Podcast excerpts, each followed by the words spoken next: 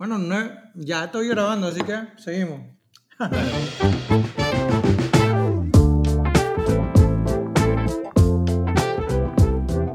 Estamos aquí de vuelta en Ponte Geek Podcast, Café Geek, perdón, podcast. Esa siempre me ha enredado. Ponte Geek, Café Geek, me enreda Hugo.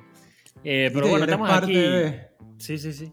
Estamos aquí de vuelta. Hoy vamos a tocar un tema interesante e importante eh, para todo el tema de la pandemia y bueno, también pre-pandemia y post-pandemia también va a ser importante porque es algo que nos persigue todos los días y cada día se pone peor, que es el phishing y no es la pesca deportiva, sino el phishing online. Eh, Sí, oye. es el phishing online que se escribe con PH y la verdad, la verdad, no sé cómo se dice en español.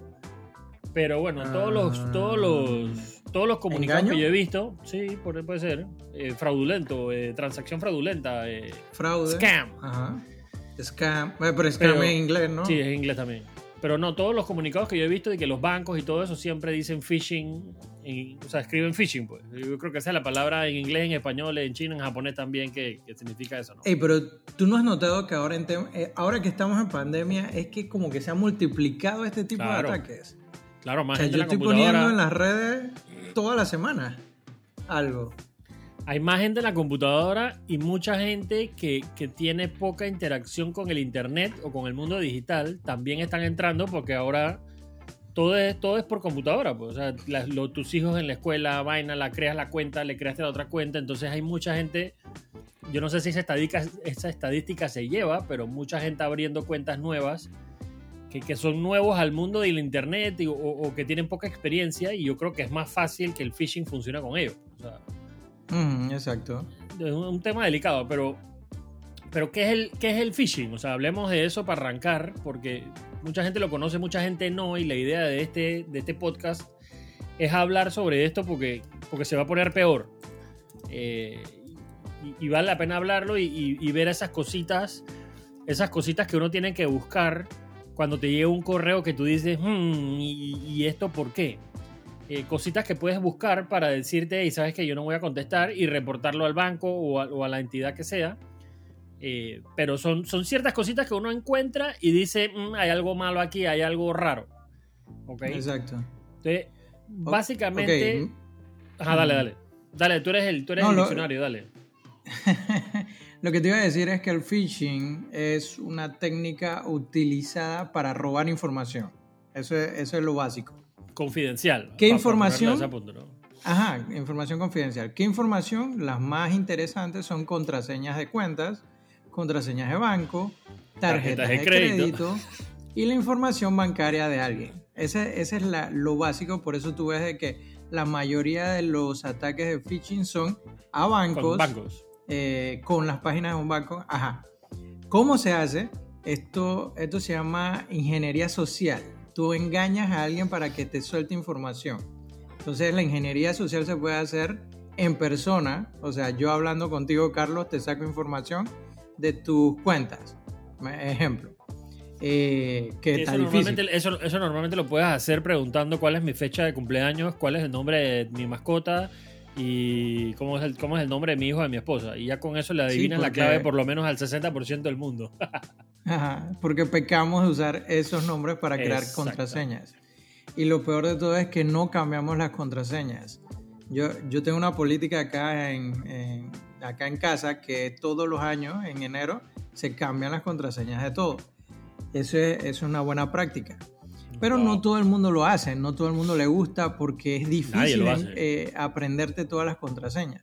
Nadie lo hace. Pero son para tantas- eso hay muchas herramientas que te ayudan que podemos hablar muy bien ahora de eso. Ok. Entonces, la- este es un, un tipo de ingeniería social donde yo por un medio digital te envío, por ejemplo, una notificación del banco donde te estoy diciendo, hey, está pasando algo en, algo en tu cuenta, loguéate para poder resolverlo. O los Entra que he visto página. de... Ajá, y entras a esta página. Cuando entras a esa página, esa página no es la del banco. Exacto. Entonces es una forma de Pero parece, es ver ojo, el pa- dominio. pero parece. Exacto. Ese es el problema. Tú entras a la página y tiene un look and feel bastante similar, a la página normal del banco. O sea, por, poner un ejemplo, y obviamente esto, no, esto es cuña no pagada, pero uno entra a la de Banco General y la página de Banco General es www.bgeneral.com. ¿okay? Esa es la página normal del banco. Y todas las otras páginas o todos los otros sitios que tú visites del banco siempre van a arrancar con www.bgeneral.com y de ahí le cambia la vida para adelante. O sin Pero el siempre arranca con Exacto, o, si, o sin el www. Pero siempre arranca con bgeneral.com. ¿okay? ¿Por qué? Porque ese es el dominio principal y de ahí se, se hacen 450 mil hojas diferentes si quieres, pero ese es el dominio principal. La, ¿Sabes, ¿Sabes qué es lo más triste, Carlos? En estos días estaba investigando algo de cómo cómo llevar a Notion. No sé si has usado Notion, el, el app. No, todavía no. Eh, tú sabes que él, él publica eh, en la web páginas que tú hagas. Pero yo quería cambiarle el dominio a que fuera mi dominio sin tener que configurar el dominio directo allá. Tú sabes que ahora tú puedes agarrar, yo podría agarrar una página mía creada igualita a Banco General cargarla y por medio de un JavaScript hacer de que el dominio sea bgeneral.com. Eso, ¿Eh? está delicado. Eso, eso, está, eso es creepy.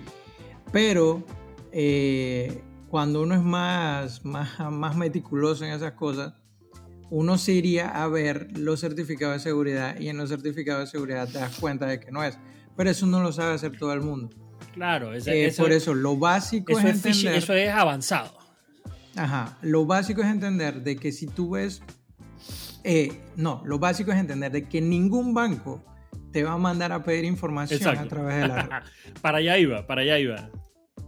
Porque al final, al final, si, si tú buscas el URL, o sea, la dirección que te ponen estos correos normalmente en phishing, o sea, sí dicen B general por algún lado, pero obviamente no, no donde debe ser, que es antes del .com. Entonces te tratan de marear para que parezca, pero en realidad no es. Entonces esa es la primera cosa que tienes que buscar. Segundo, lo, que dice, lo que dice Nat, o sea, ningún banco en el mundo, ninguna red social en el mundo, nada te va a pedir tu usuario. ¿Por qué? Porque eso es tuyo. Ellos es más, si el banco general o, algún banco necesitara tu usuario, ellos lo pueden, ellos lo pueden buscar porque ellos tienen toda tu información. O sea, ellos no necesitan que tú le des tu información porque ellos tienen acceso a toda su información. O sea, eso no tiene sentido. Entonces es cosa de entender estas cositas y, uno puede decir, hey, el banco nunca me va a pedir mi clave. ¿Para qué, ¿Para qué me va a pedir mi clave? Si ellos tienen toda mi información. Exacto, y no, no solo eso, otras cosas. Eh, igual, un banco, si, si tu banco te envía esa información, eh, a pedir esa información por correo, lo primero que uno debe hacer con la malicia que uno debe tener es llamar al banco. Oye, me están pidiendo esto. Eh, no, no te lo estamos pidiendo. Ah, bueno, eso es phishing. ¿Ok? Esa es una de las formas de cuidarte. También, eh, porque esto se, se ve no solamente en los bancos, también en cuentas de redes sociales que por ejemplo te llega una notificación de Instagram de que violaron tu seguridad y te tienes que loguear para poder hacer un cambio de tu password. Eh, es ningún Instagram, ni Google, ni ninguna de estas redes sociales te va a pedir información así. Lo importante, lo que iba a decir es habilitar tu segundo factor de autenticación. Y con eso ya tú garantizas de que nadie te va a hacer nada. Y la mayoría, y la mayoría lo que hacen es que te mandan un mensaje al celular, de modo de que, y, al final el celular tú lo tienes, te mandan un mensaje al celular con un, con un, token. Con un código. Ajá, con un token que es único y él te va a pedir el token y de esa manera tú tienes que poner tu password y el token, que además es por tu celular solamente, que garantiza que en realidad eres tú. Pues. exacto. Hay otros tipos de, de, protecciones. Tú puedes poner un yo tengo aquí en mi red algo que se llama Pi-hole y el Pi-hole eh, bloquea los ads y bloquea este tipo de páginas. Así que uno puede entrar al, phishing, pero el man la va a bloquear antes de que llegue al destino. Así que, pero eso es algo más avanzado, más allá. Lo, lo, básico es primero siempre tener la malicia. Nadie te va a pedir información, nadie te va a pedir que le... En estos días yo hasta por WhatsApp recibí un, un, ¿cómo se llama? Un voucher, no un... Ah, se me fue la palabra. Eh, estas promociones que son una imagen eh, eh, diciendo que no, y que métete ya porque Terpel te, está regalando porque se, no tiene a dónde almacenar la gasolina y está regalándola a todo el mundo para que vayan a buscar gasolina gratis. Solo tienes que inscribirte con tu correo y listo. Ok, ese es otro tipo de phishing. No sé si se han preguntado por qué hay bancos que me mandan información de tarjetas de crédito o estos manes que son los agentes de que no, usted ha aplicado para una tarjeta y se la puede llevar a un costo bajo, no sé qué. Eh, generalmente hay estos phishing que solo son para recoger correos eh, es para generar una base de datos. Esa base sí, eso genera base de datos y te van a. A muy buen precio. Sí. Y eso lo compran, eh, mira, a nosotros nos contactaron para comprar para unas telefónicas que si les podíamos conseguir base de datos eh, bancos que quieren vender tarjetas de crédito, agencias de auto. Hoy en día cualquiera Así que el phishing, el phishing te lo pueden hacer hasta las mismas agencias de banco, eh, digo, de banco, de carros, de este, supermercados que quieren vender promociones a la gente. y eh, al final, y al final esa, eh, al final esa es como un phishing blanco, pues porque al final del día lo que quieren es tu correo para mandarte promociones y vainas, pero, pero no necesariamente es que quieran hacer algo mal con tu correo. Eh, entonces vamos a ponerle un phishing blanco a esa porque lo único que quieren es información tuya para venderte, venderte vainas y mandarte correo. la otra. Para mí eso ya es malo. Sí, eso, eso, eso, eso, odio mandándome tantos correos y vainas. Yo les, les mando para atrás. Lástima que no hay una ley, pero yo les mando para atrás que dígame de dónde sacaron mi información y, quién les dio permiso. Y ellos no te lo envían. En otros países sí es obligatorio. Digo, también está el hecho de que nosotros ponemos nuestro correo en muchas páginas web para ingresar a lugares y casi todos te mandan diciendo de que se aceptas de que te mandan información de, de publicidad. Entonces, e, es, es, complicado saber de dónde sacaron tu información eh, hoy en día, eh, ya que la ponemos en muchos lugares y la tenemos muy, muy disponible para la gente.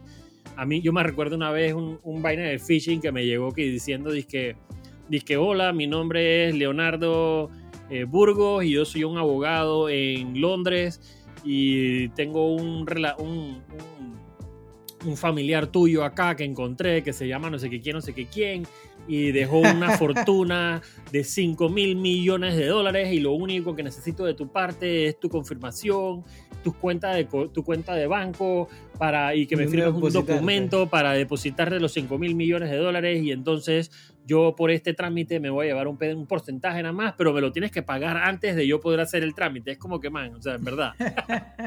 pero, pero hay gente que cae, o sea, a, a veces lo ponen tan bien hecho que, uno, uno hasta uno que sabe le hace difícil, ¿sabe? Interpretar si es o no es. Y, bueno, si te, si te ponen la, la, zanahoria enfrente de la cara y tienes mucha hambre, lo, lo más probable es que te pase. Eh, pero eso pasa. Mi, mamá, mi mamá le pasó el otro día con uno del, del rey. Eh, dice que no, que el rey está regalando bonos de 500 dólares por el tema de la pandemia. Yo, man, o sea, en verdad tú, así como tú dijiste de la gasolina, pues tú en verdad piensas que la gasolinera va a regalar gasolina, pues no tiene dónde almacenarla. Tú en verdad piensas que eso es real. No, man. O sea, eso no es real. Ni que el super vaya a regalar bonos de 500 dólares. Y si en dado caso lo fueran a regalar, pusieran un número, tú llamas y te hablan del super diciendo, y sí, estamos regalando bonos, pero no lo van a decir que a todas las personas que se inscriban, no, lo más probable es que hagan una tómbola, la, la tómbola necesita llevar la JCJ, o sea, hay, un proceso para hacer ese tipo de regalos. No es que yo voy a regalar 500 dólares a, todo, a todos los que se inscriban aquí. Eso, no, eso no pasa. Si suena muy, muy bueno, no es real. Eso es la, esa es la norma. O sea, esa es la norma. Si suena demasiado mm. bien, no es real.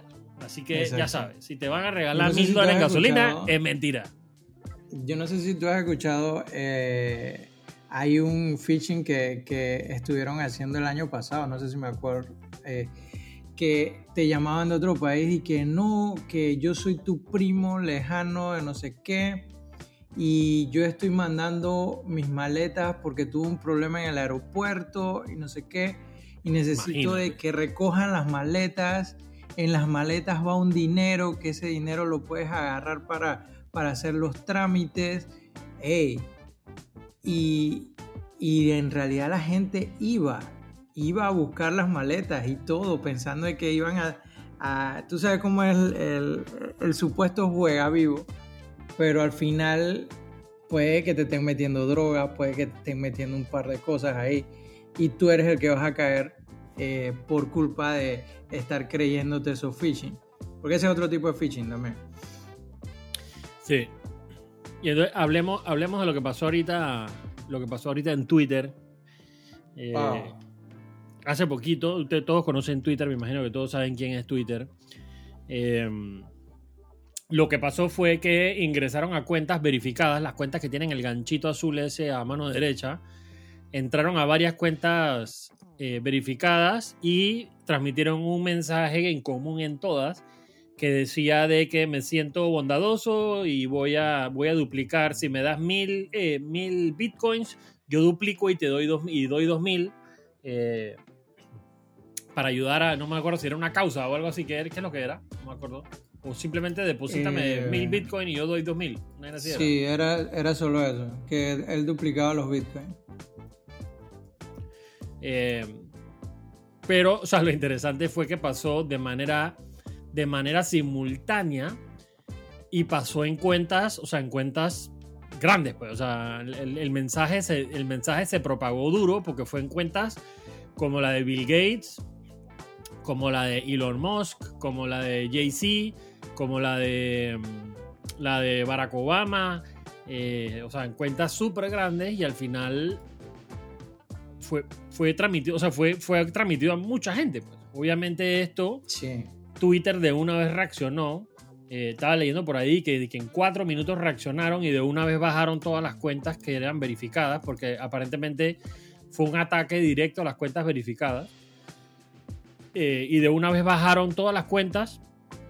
Ah, decía, decía, estoy dando a la comunidad todo el Bitcoin que mandes a esta dirección yo mandaré el doble. Si me mandas mil, yo mando dos mil y esto dura solo 30 minutos. Entonces, ah, obviamente, diciendo, ah, yo me siento bondadoso, voy a mandar mil bitcoin y él va a donar el doble, dos mil, y eran, o sea, el otro fue Joe, Biden, que es el que se está corriendo para, para vicepresidente, eh, para presidente, perdón. Eh, bueno, y otro pocotón de cuentas importantes de, de, Twitter, o sea, cuentas pesadas. Em, ah, y lo peor todo es que eh, gente cayó, pues. O sea, hay gente que mandó Bitcoin. Sí. Es increíble, pero. era, era lo, que, lo que hablábamos en antes. Eh, repasemos todo, todo lo que pasó. El miércoles, eso fue el miércoles. De repente, eh, personas como Barack Obama, Joe Biden, Bill Gates, Elon Musk, hasta Warren Buffett. Ah, el, el rapero, ¿cómo se llamaba? Jay-Z. Eh, Jay-Z, ¿fue Jay-Z? No, no me acuerdo si fue Jay-Z. Eh, si fue ese. Eh, bueno. Comenzaron a enviar. Eh, pero lo que tengo entendido que fueron mensajes que ellos comenzaron a enviar de. de depositen de que lo vamos a duplicar, así mismo como dijo el chamo. lo extraño aquí es que no se dedicaron a hacer otro tipo de ataque. Era lo que yo te decía. Parecía que fue un ataque por por delincuentes principiantes, una cosa así. Porque no fue planificado, no fue una estrategia muy buena, porque no todo el mundo tiene Bitcoin. Por lo que estaba viendo, la, los movimientos de la red de Bitcoin no se, no se multiplicó. O sea que estuvo en un estado normal, lo que se puede analizar como que no hubieron muchos, no mucha gente cayó en el, en el tema. Eh, además de que el mismo Twitter actúa muy rápido, lo que me deja pensando es cómo se dio esto. Porque eh, no fue un ataque directo a, a, Twitter. O sea, no fue que burlaron la seguridad de Twitter y fueron unos hackers a otro nivel que se robaron las cuentas. Sí, que dejaron vulnerable a Twitter. Exacto. Twitter no tuvo vulnerable. Esto fue un phishing normal a algunos de sus empleados que entonces soltaron alguna, alguna de, su, de las cuentas. Sí, o le dieron... Porque como ven en la película, lo que también pasa es que tú le mandas una foto, o sea, tú le mandas un correo con una foto de algo y simplemente la, la persona darle clic te manda un link que te da acceso. O sea, hay varias cosas que pudieron haber pasado. Eh, pero como te decía, o sea, tal vez, tal vez esto no era por la plata. Eh, era un mensaje para Twitter y decirle, Gay man, tengo, o sea, puedo conseguir acceso a tus cuentas más importantes. Y, y hoy en día, hoy en día en el mundo, eh, en el mundo de la, de la política y, y, en el mundo de, de, bueno, todos estos líderes, tú, tú, tu Twitter ha pasado a ser un, un medio muy importante porque tú entras a Twitter y, y, tú ves a toda esta gente peleando y, mensajes, o sea, mensajes que lo, que lo siguen millones de personas. Eh, si tu opinión tiene credibilidad. En, sí, y, más si eres verificado. Eh, entonces lo que te digo, o sea, tal vez no fue un tema de plata, tal vez fue un, un, mensaje para Jack Dorsey y Gay Man. O sea, eres 100% vulnerable y mira lo que puedo hacer. O no. Y, eso, eso, eso me preocupa también. ¿Tú crees? Eh, yo, yo tengo mi duda porque lo que tú sabes que ellos tuvieron acceso fue al administrador de Twitter. O sea, cada página, cuando tú haces una página, tú tienes el frontend, que es el que ve la, la, persona que entra a tu página. Claro. Y tienes el backend. El backend tiene que tener otra página que es para administrar, para poder habilitar usuarios, para desbloquear usuarios, que es donde tú llamas y que se me bloqueó mi cuenta de Twitter por favor ayúdame. Bueno, los manes se meten y te ayudan. Yo nunca, yo nunca he llamado así, Pía. Um, yo sí conozco gente que sí, que todos, todos los passwords se lo olvidan. Entonces, lo, lo que sí es preocupante, porque no es solamente para Twitter. Ahorita estamos en pandemia y todos esos empleados de Twitter están en casa. El problema fue que la brecha de seguridad se dio desde casa, no desde las instalaciones de Twitter como tal. O sea que Twitter como tal es muy seguro, pero se hace vulnerable al tener gente fuera de sus instalaciones. Y es algo que les puede estar pasando no solamente a Twitter, eh, puede pasarle a todo el mundo ahorita mismo y más países como nosotros que los temas de seguridad no les prestamos mucha atención, te lo puedo decir con, con, conocimiento del tema. En Panamá nosotros pensamos que estamos exentos de, esta, de toda esta vaina. Pues, exacto. en Panamá no pasa. Exacto. Sí, entonces alguien logró entrar de alguna manera, puede ser mi hermano que yo soy el, técnico de Twitter y mi hermano se robó mi cuenta, puede ser, o puede ser el vecinito que vino y yo tenía mi computadora abierta y entró. Entonces esto, eso es lo preocupante, que no tenemos o no tenemos la cultura de poder cuidarnos de cuidar nuestro trabajo y cuidar los accesos a nuestro a, los core de nuestro trabajo eh, simplemente por un desliz en casa porque tú piensas de que en casa todo el mundo va a ser cuidadoso como tú. No, no todo el mundo va a ser cuidadoso como tú. Imagínate que tu hijo entre y se ponga a jugar simplemente tú que eres el administrador de base de datos de un banco. Imagínate.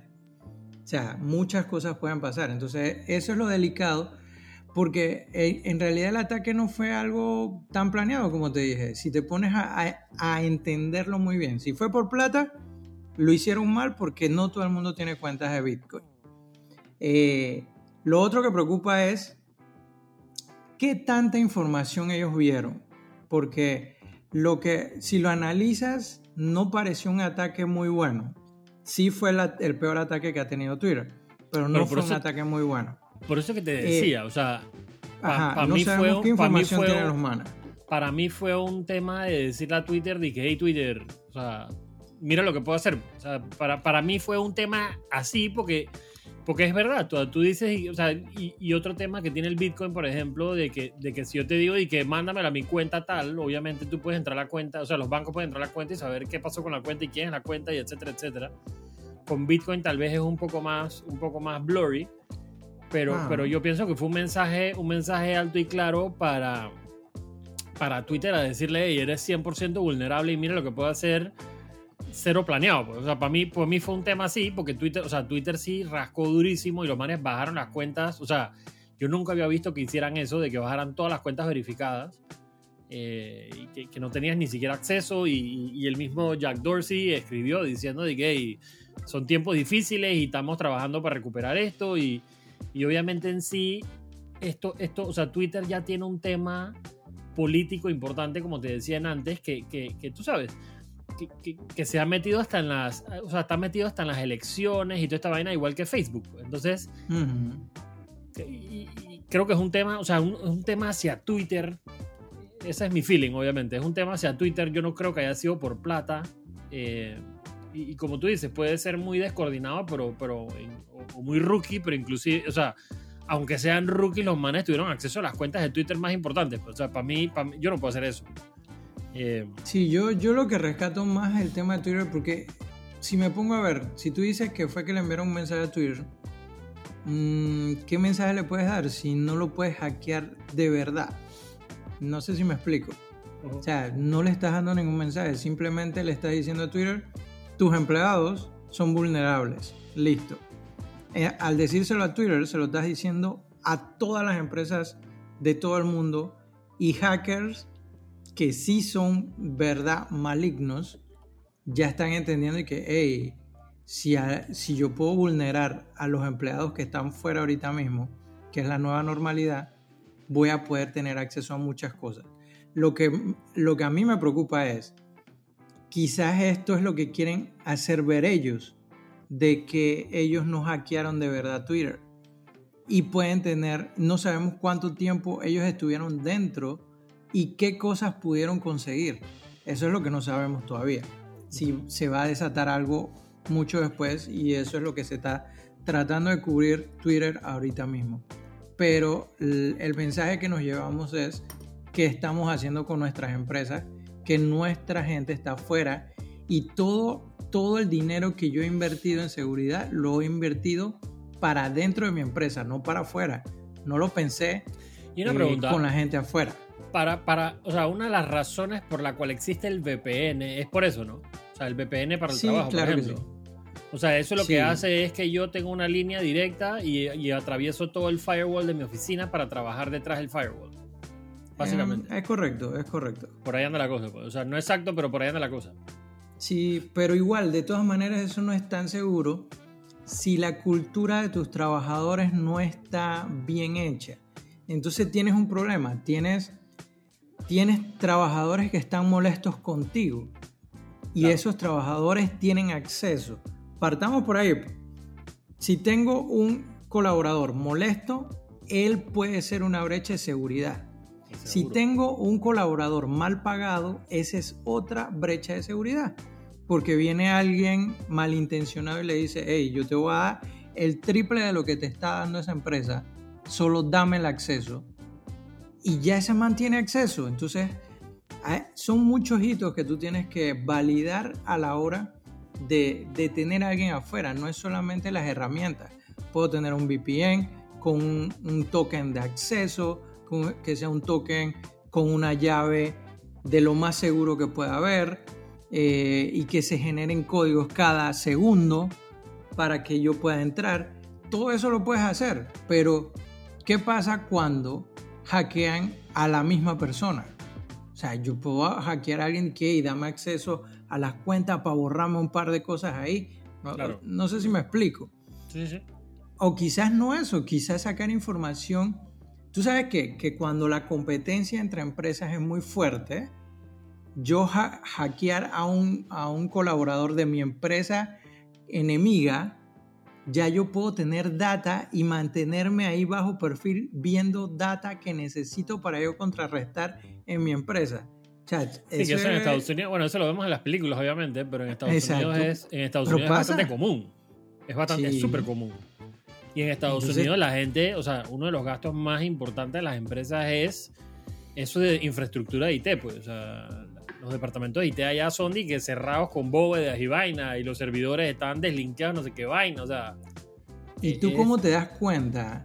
Tú puedes ponerle hasta un contrato de privacidad a ese, a ese colaborador, pero si ese, si ese eh, colaborador está molesto con tu empresa, él no le va a importar ese contrato. Porque tú no puedes hacer nada porque no puedes demostrar que por culpa de él fue que alguien entró. Bueno, de ahí salen los famosos, los famosos Panama Papers, que supuestamente fue así. Pues, un colaborador interno estaba bajando información y nadie se dio cuenta. Exacto. Eh, y, Y eso no debería ser, o sea, ese, ese tipo de cosas, por ejemplo, deberían tener límite, o sea, ningún, nadie en la empresa debe, o sea, el sistema de IT debería tener perfiles los cuales limiten qué puedes hacer. Y eso en la mayoría de las empresas es, o sea, eh, la, gente de IT eso es fácil hacerlo, pues eso no es, eso no es el, o sea, no tiene que ser un crack para hacer esa vaina. No Eh, fácil. Bueno, no, pero para una persona de IT lo que digo, pues, o sea, una persona Sí. que tiene un sistema de administración para, para servidores y demás, eso debe ser algo estándar que traen lo- lo- lo- los sistemas estos de administración, porque, o sea, nadie debería poder bajar de información de mi servidor arriba de un gigabyte, por ejemplo, por decir algo. Nadie debería Sí, poder. claro. Y claro. si vas a bajar, tienes que pedir permiso a mí, que yo sea administrador de todas las redes. O sea, ya Exacto. si consigues al administrador de, la- al administrador de las redes que, que trabaje contigo, ya es otra vaina. Pero, pero, pero así, se, así Pero, debería ser. ¿sabes pues, o sea, deberías tener límites para todo. Sí, pero ¿sabes qué? Si yo tengo acceso a un empleado que me da acceso a la red, yo podría conectarme a los servidores que tienen esas políticas y cambiarlas. O sea, es algo bien complejo. Me, me explico. Si tú Sí, ¿no? llegas, por ejemplo, eh, yo trabajé en banco y yo, yo hacía on-call. En el on-call yo tenía acceso a todo. Yo tenía acceso a todo. Y si en algún momento, por error, yo dejaba mi máquina conectada con el VPN, su token y todos mis accesos, que mis accesos eran bastante altos. Y venía alguien a mi casa y veía mi máquina y yo, por ejemplo, me estaba bañando eh, y entraba a mi casa que, que fuera un visitante, podía hacer algo, si tenía el conocimiento, obviamente. No digo que esto va a pasar, pero puede pasar.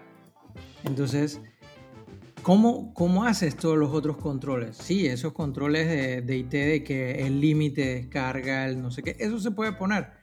Pero siempre hay uno que tiene más límites que todos. Claro. Y donde hackeas a ese man, hackeas toda la empresa. Por eso te digo, cuando tú tienes un colaborador contento y fiel, eso no te va a pasar. Pero las empresas, primero, al, al equipo de IT lo consideran como una carga más que una ayuda. Te lo digo yo que trabajé en varias empresas en los departamentos de tecnología. Eh, el- la empresa consideraba más importante a negocios que a IT. Cuando IT es el que Eso te hace todo pasa. tu core y hace todo. No, y, y lo peor de todo es que hoy en día, hoy en día, la, la- o sea, el valor real de tu empresa está en la data. Pues. O sea, hoy en día ya Correcto. Todo giró, tu base de datos, la data que tienes de cada cliente, la data que tienes, la información, las tendencias, todo eso es lo que hoy en día en verdad vale. Y todo eso está guardado en servidores, eso no, no está en ningún otro lado. pues.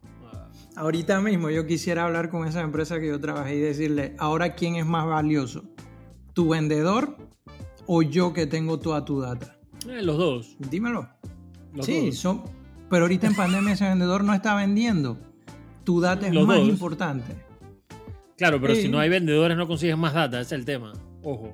Yo te digo porque yo soy, yo, tú, tú eres el lado IT, yo soy el lado de venta. Yo te digo, los dos son importantes. Vamos a ponerlo así. Ventas e IT son los departamentos más importantes de la empresa. Vamos a ponerlo así. ni tú ni yo. Pero, pero sí, esto es una, esto es una realidad hoy en día y, y- y tristemente mucha gente cae. Eh, no, no, no podemos decir de que es que te digo es que son brutos, no, para nada, porque al final del día la gente que lo hace sabe lo que están haciendo. Hasta Eh, los más y- inteligentes caen. man. Sí, o sea, y hay veces que lo hacen tan pero tan bien que uno cae, porque, porque te, o te ponen la, la- la zanahoria ahí enfrente y estás desesperado por plata, o, o- o te hacen algo que se parezca tanto, o te lo, te lo esconden de una manera en que, en que es difícil notarlo, pero, pero siempre, o sea, siempre guíate por lo que dijimos en antes. Si suena muy bueno, lo más probable es que sea mentira, o sea, un phishing, o sea, algo pa- pa- para, para, para ganar acceso a algo pero, pero o sea, nadie anda regalando plata por ahí. Tú, tú sabes que no tienes un tío multimillonario que vive en Londres. Eh, tú sabes que el banco no te va a pedir tu clave porque ¿para qué quieren tu clave si ya tienen tu información? Entonces, solo, solo métele un poquito de cabeza a lo que te están pidiendo antes de darle tu clave a nadie, de darle, antes de darle tu usuario, tu número de cuenta. Eh, porque eso pasa también. Y yo, yo creo que hace, no sé si tú te acuerdas hace un tiempo atrás, eh, que hablamos de de las ventas, eh, o sea, como de, de la- de las ventas en, ¿cómo se llama? En Marketplace, de Facebook y en, en Encuentra 24 que a mí, me, a mí me pasó que yo estaba vendiendo, creo que era un celular o algo, y me encontré con la persona y entonces como que me dieron, me dieron, me dijeron que, que le entregara la información, el, el, producto que ya me habían depositado la plata, y resulta que el depósito lo hicieron a través de un cheque y el cheque toma tres días al banco para, para, para ¿cómo se llama? Para, para transferir la plata. Pues. Para habilitarlo. Y entonces esto, esto hasta cierto punto es, es algo bastante parecido, pues, o sea... Sí, y, otro lo que, Claro, lo que a mí me llamó mucho y, lo que te digo, sí, normalmente si suena muy bueno es mentira, es que la persona ni siquiera negocia. ¿Quién en Panamá no negocia? Me explico, o sea, todo el mundo negocia, todo el mundo quiere mejor precio. Y lo que a mí me llama la atención. Cuando vas a poner el artículo, lo tiras arriba por sí, la negociación. Exacto. Entonces, esa fue la primera cosa que me llamó la atención, diciendo de que el tipo ni, ni siquiera negoció y me dijo que ya me había depositado la plata ni siquiera quería ver fotos, o sea, son cosas que te llaman mucho la atención de que están pasando, pero a veces uno dice, oh, soy tan bueno que lo vendí. No. Eh, y lo que pasó fue que yo no le entregué el producto hasta que el, hasta que el cheque se, se, se, homologara o como se llama eso. Y lo que pasó fue que al final del día rebotó el cheque y me cobraron 12.50 el banco. Y yo no tuve nada que ah, ver. Entonces, ese es otro tema, ese es otro tema que hay que tener muy, muy pendiente porque hoy en día está pasando más y más. Eh, es una queja que yo debo poner. Sí, es una queja importante. Porque al final del día yo puse la queja al banco y ellos me dicen yo no puedo hacer nada. Entonces, uno tampoco debe darle. seguros? Claro, uno tampoco debe darle su número de cuenta a nadie, porque al final del día tú no sabes qué pueden hacer. O sea, ¿qué pasa si me depositan un millón de dólares, un millón de dólares a mi cuenta y yo no tengo manera de decir que, que, no tuve nada que ver? Porque al final del día la persona tuvo mi cuenta y me lo logró depositar. Y donde el banco vea un millón de dólares en mi cuenta, lo más probable es que pite. Y el que va a estar en problema soy yo porque yo tengo un millón de dólares en mi cuenta. Entonces, hay que prestarle mucha atención a la información y hay que, y hay que tener mucho cuidado a quién le damos qué. Y, y hoy yo sacaría el millón rápido para que no se den cuenta. sí, pero es que el problema es que ya quedó el, el, el, el ¿cómo se llama? El, ya quedó el caminito marcado. O sea, ya hubo una transacción donde entraron un millón y hubo una transacción donde sacó un millón y te apuesto. Es más, si lo logras hacer, dame la mitad ve al banco y trata de sacar un millón de dólares. O sea, no, no va a pasar. No va a pasar. No es así de fácil, pues. Sí, por eso el tema de los seguros, lo que decía que es mi queja con el banco de que cómo vas a aceptar esas cosas así si tú deberías ser mi primer protector. Tú te proteges. Así ¿Por qué no me proteges a mí? Y estoy clarito que lo hablamos en el, en el podcast ese que hablamos de este tema. Exacto. Pero bueno, ese es otro tipo de phishing que también está pasando.